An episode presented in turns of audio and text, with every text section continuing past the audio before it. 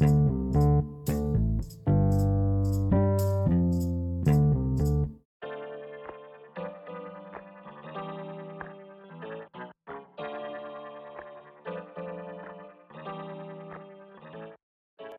podcast é apresentado por Michele Morales e Janaína Padovese. O Transbordar tem a missão de discutir a pauta de diversidade e inclusão, principalmente na vida profissional, no ambiente corporativo. Nós acreditamos que precisamos melhorar o mundo em que vivemos e que o diálogo é a melhor maneira de aprendizado, de reflexão e de construção. Transbordar significa fazer sair, sair fora das bordas, entendemos que nem todos cabem naquele formato pré-estabelecido, que nem todos se encaixam nas formas padrões, e queremos que as pessoas possam ser elas mesmas, que transbordem, que não se limitem a modelos convencionais, que saiam fora das bordas. Então, se você gosta dessa pauta, se você acredita no poder do diálogo, se você quer sair das bordas, esse é o podcast para você. No episódio 2, lá no começo do Transbordar, nós falamos sobre vieses inconscientes.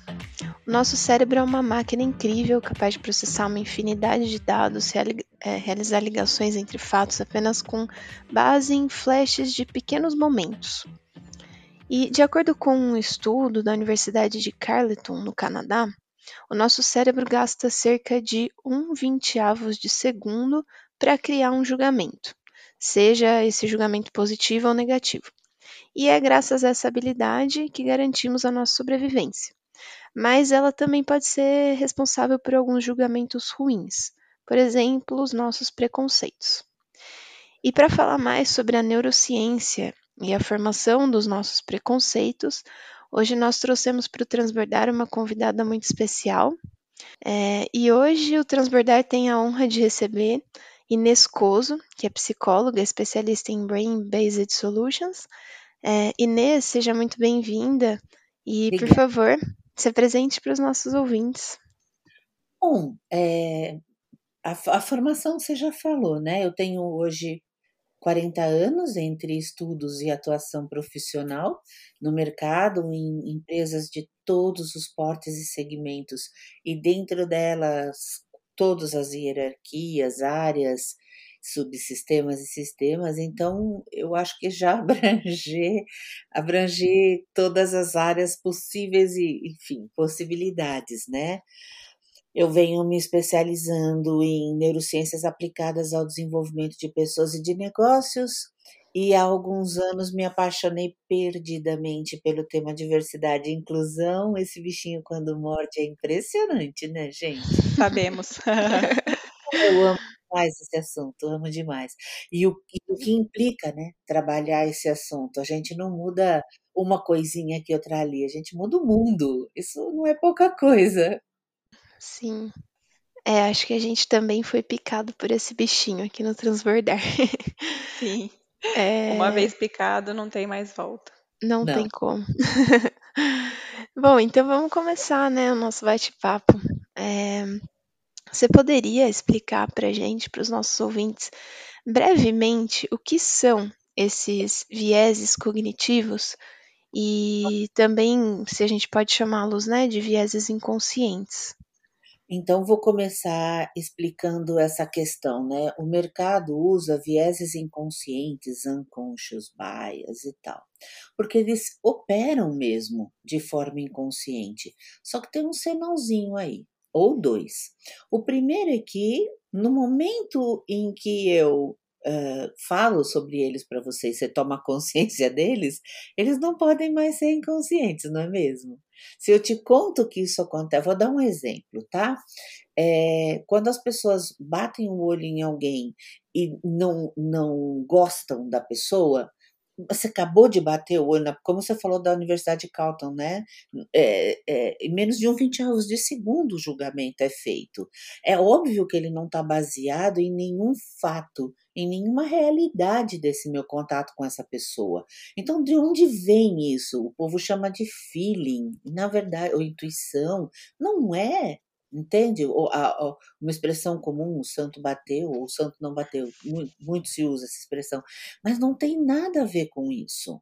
Isso é o cérebro ah, trabalhando o chamado viés de saliência.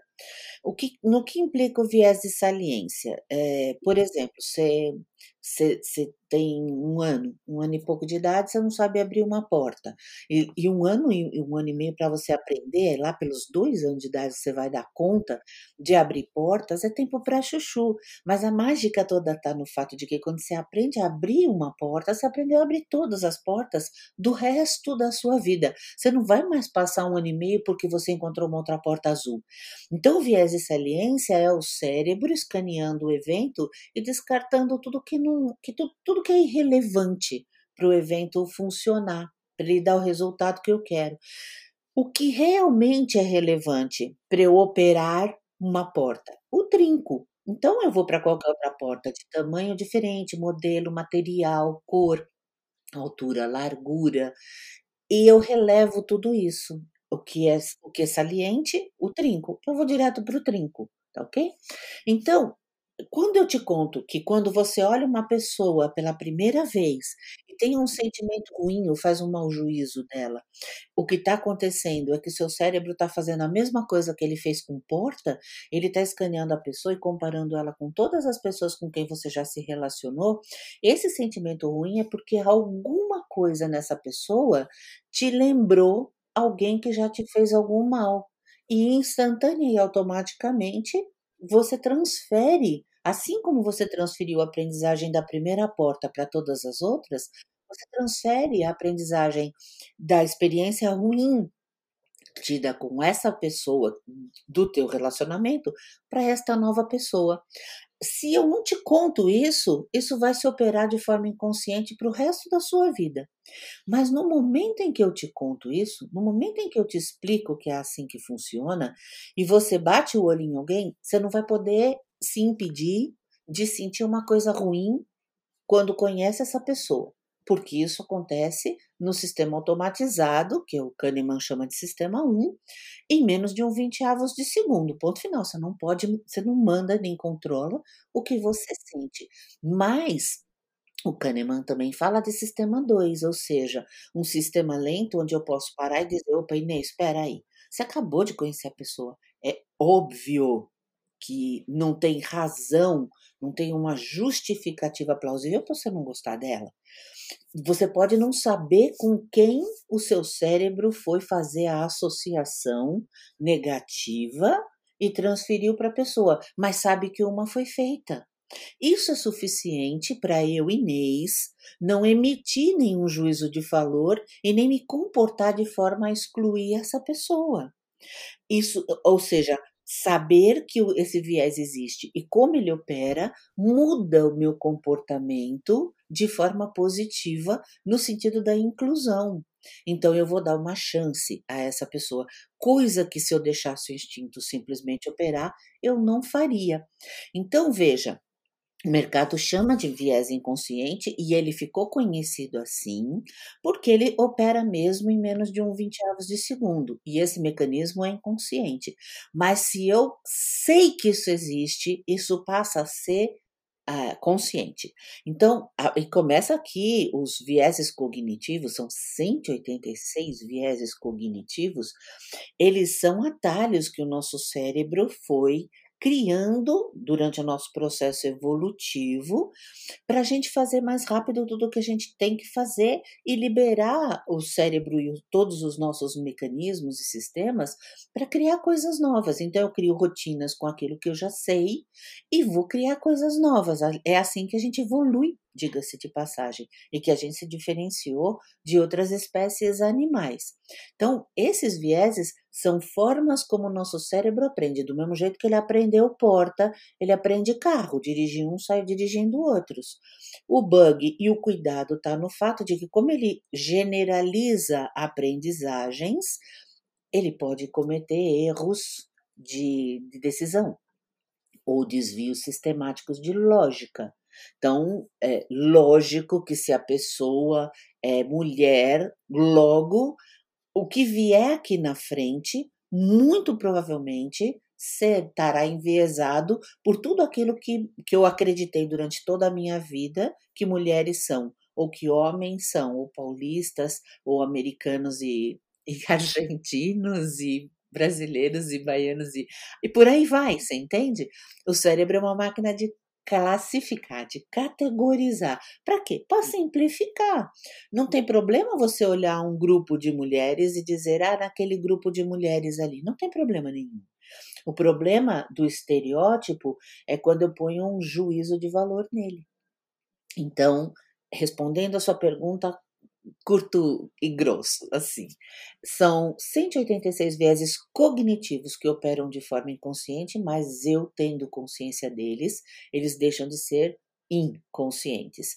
E são tendências que a gente tem para pensar de certas maneiras que podem ou não conduzir a desvios sistemáticos de lógica ou de decisões equivocadas. E quanto mais eu conheço, menos decisões equivocadas eu tomo, menos eu desvio a, a, a minha análise lógica e criteriosa de uma pessoa seja para fazer seleção, seja para aceitar e integrar ela ao meu time dentro da organização, seja para dar feedback, seja para fazer uma avaliação 360 graus, enfim, talent review, aí o que você pensar que acontece dentro de uma organização que depende de uma avaliação para que essa pessoa possa progredir dentro da empresa.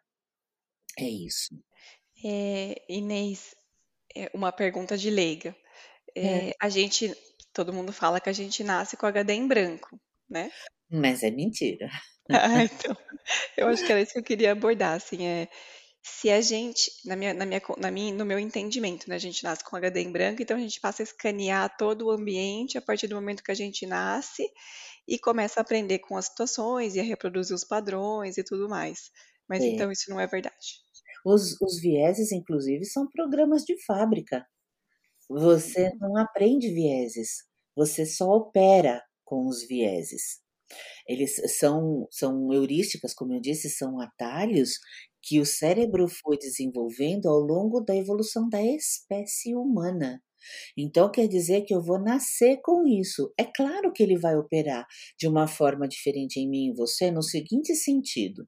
Digamos que você nasce num núcleo afrodescendente, por exemplo, tá ok? E eu não. Eu vou nascer no, num típico núcleo nórdico, vamos dizer assim, tá ok? para ir para os extremos. Você vai receber um conjunto de informações, e aí eu vou entrar com um outro viés agora, que é o chamado viés de ancoragem, que acontece com base numa descoberta importante é, feita por, por um biólogo chamado imprinting. O biólogo, no caso, é o Lorenz, né? O nome, ele ganhou o prêmio Nobel, inclusive, Conrad Lorenz, zoólogo, etólogo. Ele descobriu que, por exemplo, os gansos, quando eles nascem, o cérebro não tem complexidade suficiente para reconhecer a mãe, né? Uma gansa. Então, a primeira coisa que eles veem em movimento, para eles, é a mãe. O imprinting, o que fica impresso neles é está em movimento é a minha mãe. Então, por exemplo, o Lawrence, que vivia numa fazenda, quando ele passou por um gancinho e o ovo chocou imediatamente, a primeira coisa que ele viu, pelo tamanhinho dele, foi a bota enlameada do Lawrence. Então, esse gancinho seguia o Lawrence pela fazenda o dia inteiro. Quando o Lawrence tirava a bota lameada e deixava na porta da, da casa dele para entrar, o gansinho ficava ali do ladinho da bota, como se fosse a mamãe dele. Então, é assim, o, o que o Lawrence demonstrou, né? Que os gansos tomam decisões iniciais baseadas no que eles têm de disponível no ambiente, mas que depois eles mantêm essas decisões para a vida inteira. É claro que isso não daria um prêmio Nobel para um cientista. Quem que está interessado no, em quem que Ganso acha que é a mãe, não é mesmo? Mas é porque ele descobriu que todo o organismo vivo faz isso. Nós fazemos também. A diferença é que animais de outras espécies nascem prontos. Se eles nascerem e a mãe morrer, eles se viram e sobrevivem. O, o bebê humano não. A gente diz que a gestação é de nove meses, mas não é.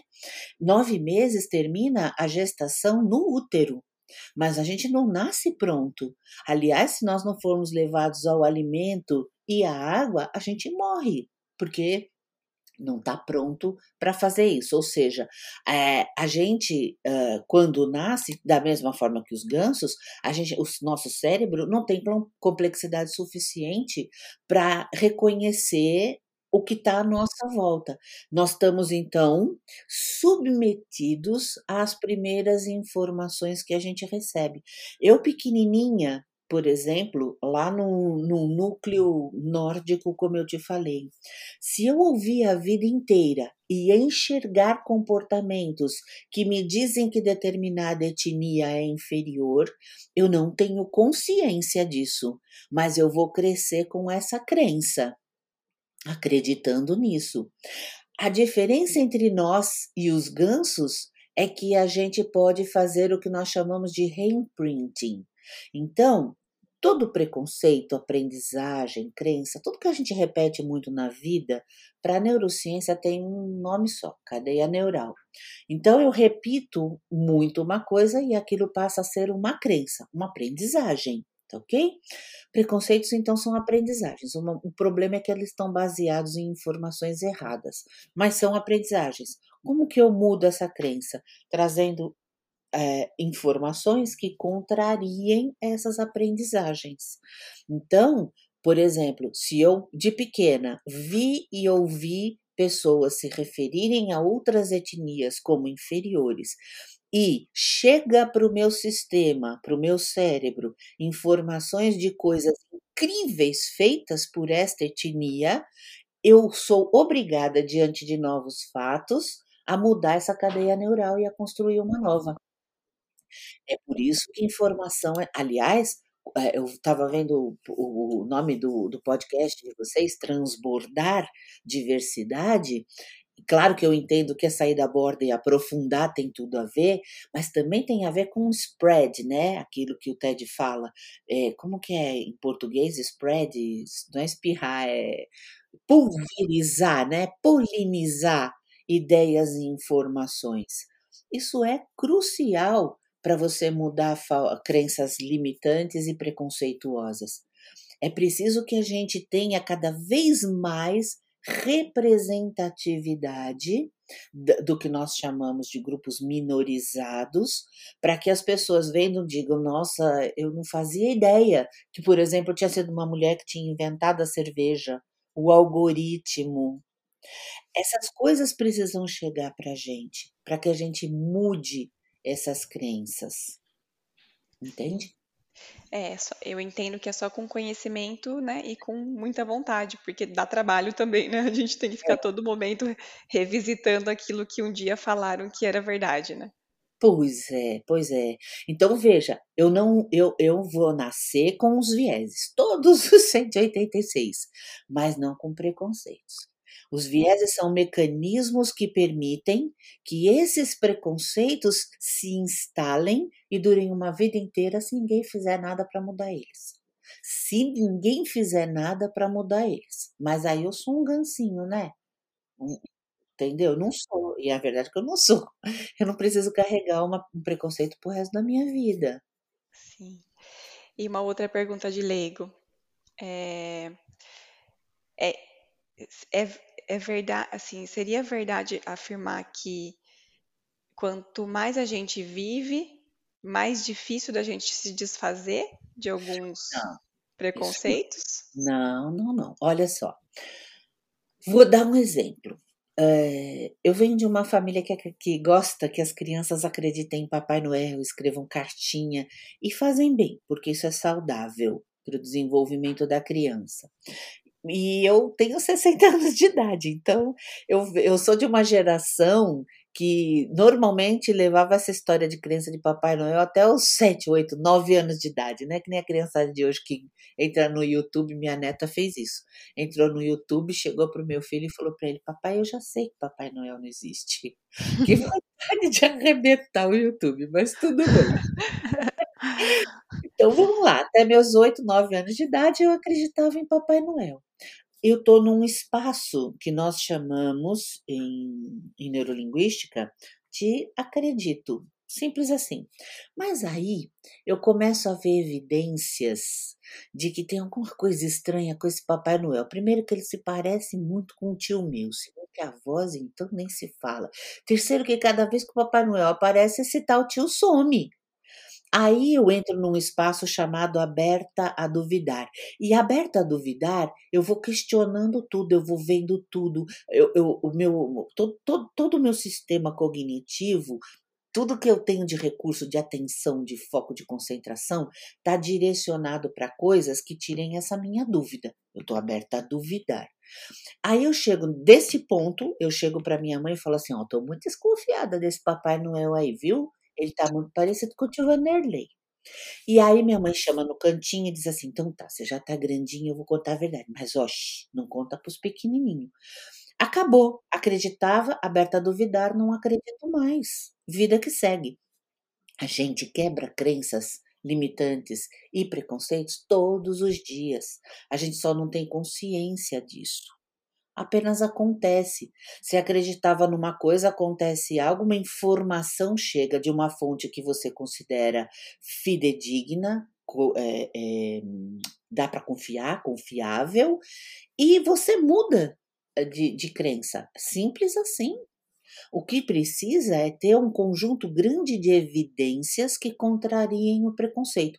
Durante a vida inteira, isso é possível. O cérebro é plástico, ele muda fisicamente de acordo com as experiências que eu vivo.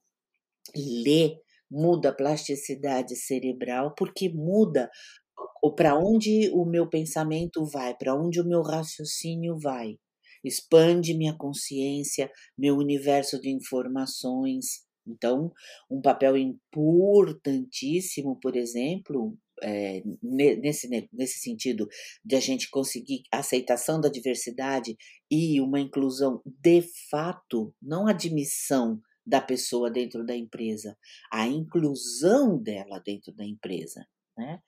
É, é você é, ter grupos de afinidade que, de, de, que cuidem disso, que fiquem garimpando essas informações importantes de empoderamento de grupos minorizados, trazendo e polinizando isso, multiplicando isso dentro da organização. É fundamental que isso aconteça, claro. É, não precisam ser só grupos de afinidades. O ideal seria que todo mundo fizesse isso, né? E assim, eu vou dar um exemplo que acontece comigo, como sendo uma mulher branca, por exemplo. Uhum. É, eu me pego muitas vezes tendo pensamentos lá nesse 1, 20 ah. avos de segundo. É, eu acabo tendo pensamentos racistas, né? Então, uhum. é, ah, eu vejo uma pessoa, um chefe, vai, em alta liderança, um negro, eu acho estranho. Ah. Um pensamento racista. Ok, depois no, no segundo seguinte eu, eu consigo entender, né? Tipo, é isso mesmo, né? Assim, a pessoa tem capacidade para estar tá lá. Uhum. É, a minha pergunta é: em que momento isso vai deixar de ser nas pessoas, na população no geral? Hum. É, vai, vai parar de, de existir esse pensamento, vai passar a ser uma coisa natural? Quando existir representatividade suficiente. Veja, é, não, não, não, não é desvio de caráter você bater o olho, por exemplo, em, em pior, uma mulher negra, porque aí ela sofre duplo preconceito, né? Mulher e negra. Então, não é defeito de caráter você se surpreender em ver uma mulher negra no mais alto posto de uma organização. Preconceito é você dizer que ela não deveria estar ali, ou que se fosse um homem no lugar dela, a empresa estaria melhor no mercado, melhor posicionada, entendeu?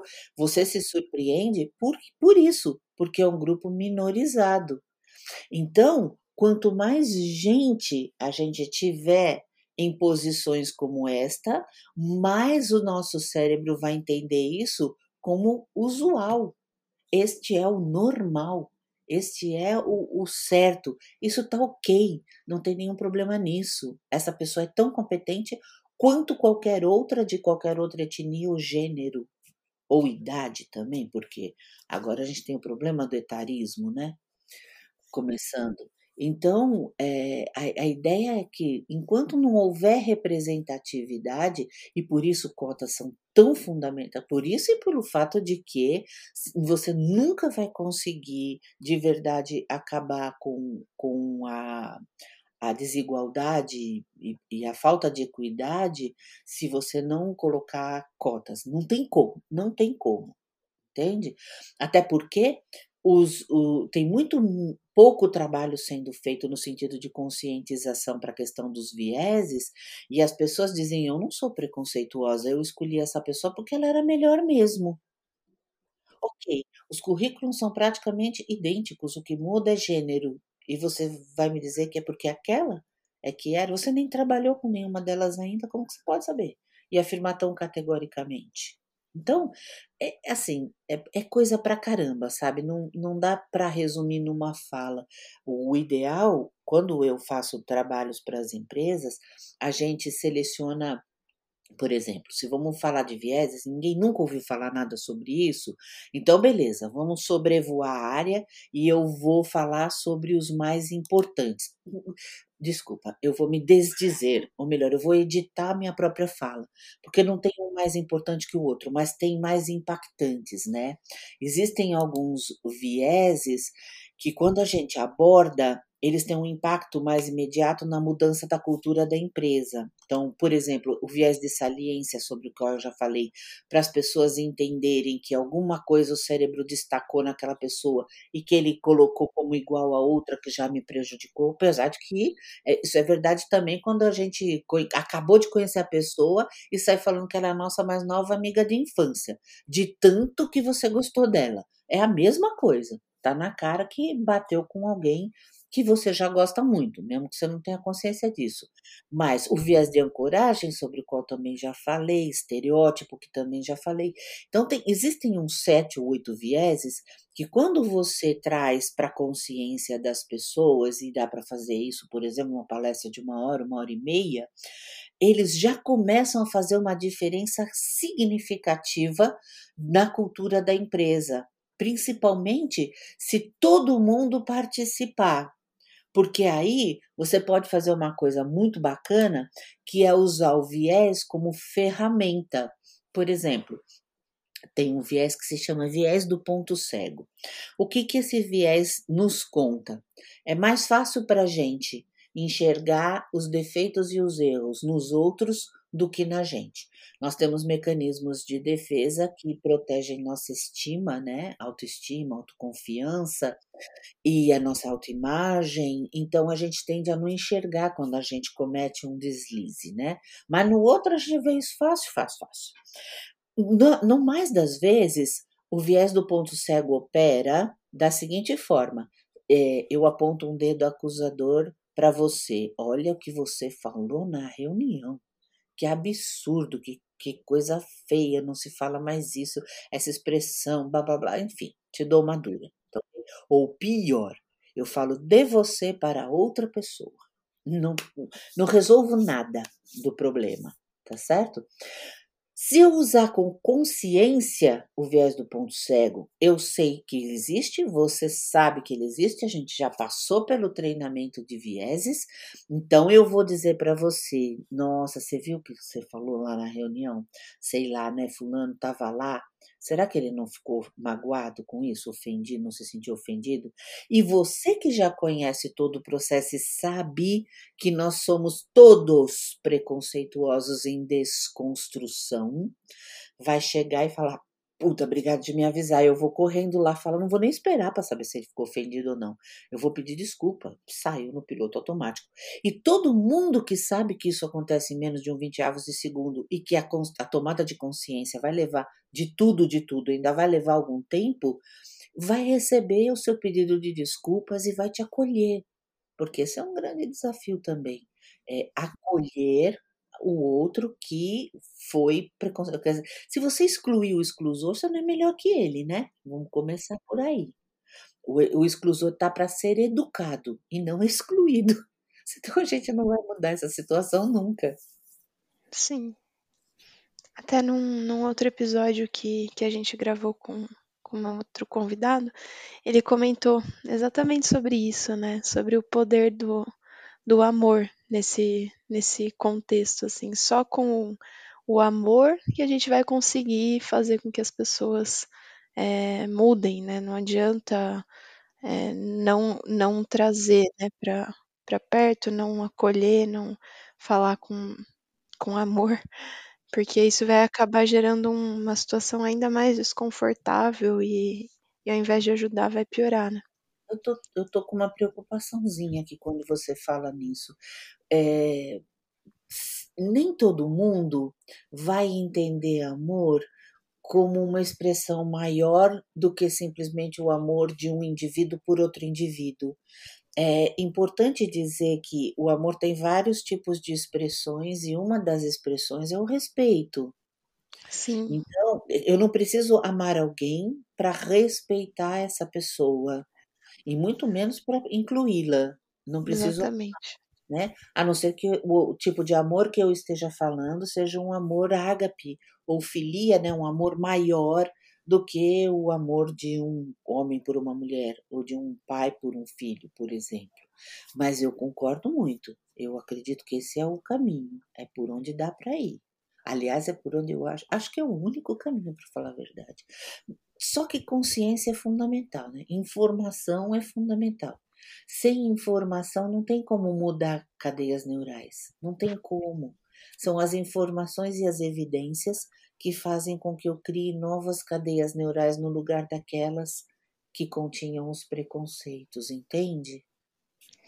Sim, é, se a gente for, né, não sei se talvez pode estar tá passando né, na cabeça das pessoas que estão acompanhando, é, a gente já falou isso, né, algumas vezes aqui durante o episódio, mas talvez alguém possa estar se perguntando: e como que eu vou fazer para driblar? Então, a forma que a gente vai driblar vai ser né, é, com conhecimento, com essa quebra dos pensamentos, né? Toda vez que eu, que eu sentir e que eu perceber que eu estou agindo errado, eu preciso interromper e, e não. Isso, isso não é correto, né? Não é porque no meu primeiro segundo, um, um vinteavos de segundo, eu pensei isso que eu devo no próximo segundo manter esse pensamento, né? Uma, a questão não é manter o pensamento. É, a questão é você se conter. O, o córtex pré-frontal tem um grupo de, do que nós chamamos de funções executivas. A tomada de decisão é uma delas e o controle inibitório é outro. Controle inibitório é assim: eu senti e calei. Eu controlei o meu ímpeto inicial de dizer para alguém, não fica a cara da Inês, por exemplo, tá bom? Então, é, eu, eu vou barrar uma ação baseada no que eu senti, se o que eu senti é ruim, for ruim. E no momento em que eu percebo, eu, Inês, agora eu estou falando de fato, tá? Não é uma hipótese. Eu, Inês, percebo que eu não simpatizei com alguém, ou pior, não gostei de alguém. Já sei que tem viés, não sei qual é. Eu não sei que tipo de, de associação o meu cérebro fez com alguma coisa da minha história envolvendo essa pessoa que faz com que eu não queira estar com ela e incluí-la. Eu preciso pedir ajuda. Principalmente se eu tenho um cargo decisório, se eu, se eu, por exemplo, tenho um cargo de gestora. Eu preciso fazer um petit comitê que me ajude a fazer uma análise da pessoa em questão, porque vai driblar os meus vieses, entende? Eu tenho, mas os outros não necessariamente terão. Então, se eu tiver, por exemplo, cinco pessoas fazendo uma avaliação sua, eu tenho o viés, os outros, as outras pessoas não têm e dizem, não, Inês, desculpa, mas eu não percebo é, isso que você está falando dela. Eu, eu analisei, eu vi o dia a dia dela, eu vi os resultados. Aí outra pessoa diz a mesma coisa, nossa, super legal, super ponta firme, nossa, super solícita, simpática. Acabou. O, o que eu tenho que fazer, aconteça o que acontecer, é viés. Entendeu? Então, uhum. eu não permito que os meus limites, ou melhor, as minhas limitações, impeçam essa pessoa de ter sucesso. de progredir. Eu vou dizer bem, se vocês estão falando, então eu vou dar o projeto para ela. Desculpe, te interrompi, fala. Não, não, é, eu ia dizer que aí, até aí mora um, é, um despertar de consciência nosso, nesse exemplo que você deu do petit comité. Exato. É, então, se eu, tô, se eu sou homem e estou julgando uma mulher, então deixa eu chamar mulheres também para o meu petit comité, porque se eu só chamar homem, talvez eles tenham os mesmos vieses que eu, né? Pois é, hoje eu estava vendo no LinkedIn, um amigo meu publicou fotos, não, foi ele que publicou, ele me marcou num post. Acho que são cinco ou seis fotos, não sei se vocês já viram, importantes, tipo do parlamento, inglês, do congresso, do não sei mais onde, enfim, porque eu não atentei para os locais. Quando você apaga os homens das fotos, fica uma mulher numa foto que estava cheia de gente, sabe? Fica uma mulher, no máximo duas mulheres, em posições estratégicas e importantes. Então, esse tipo de evidência tem que chocar, tem que chegar até as pessoas e tem que chocar. Ah, eu não me lembro como é que é o nome da esposa do, do, do como é que é o, o diretor, o, George Lucas, que fez Star Wars, né? A esposa dele é negra e ela é CEO da, de uma das maiores empresas do grupo, de grupos financeiros nos Estados Unidos. Ela é respeitadíssima na área financeira, né?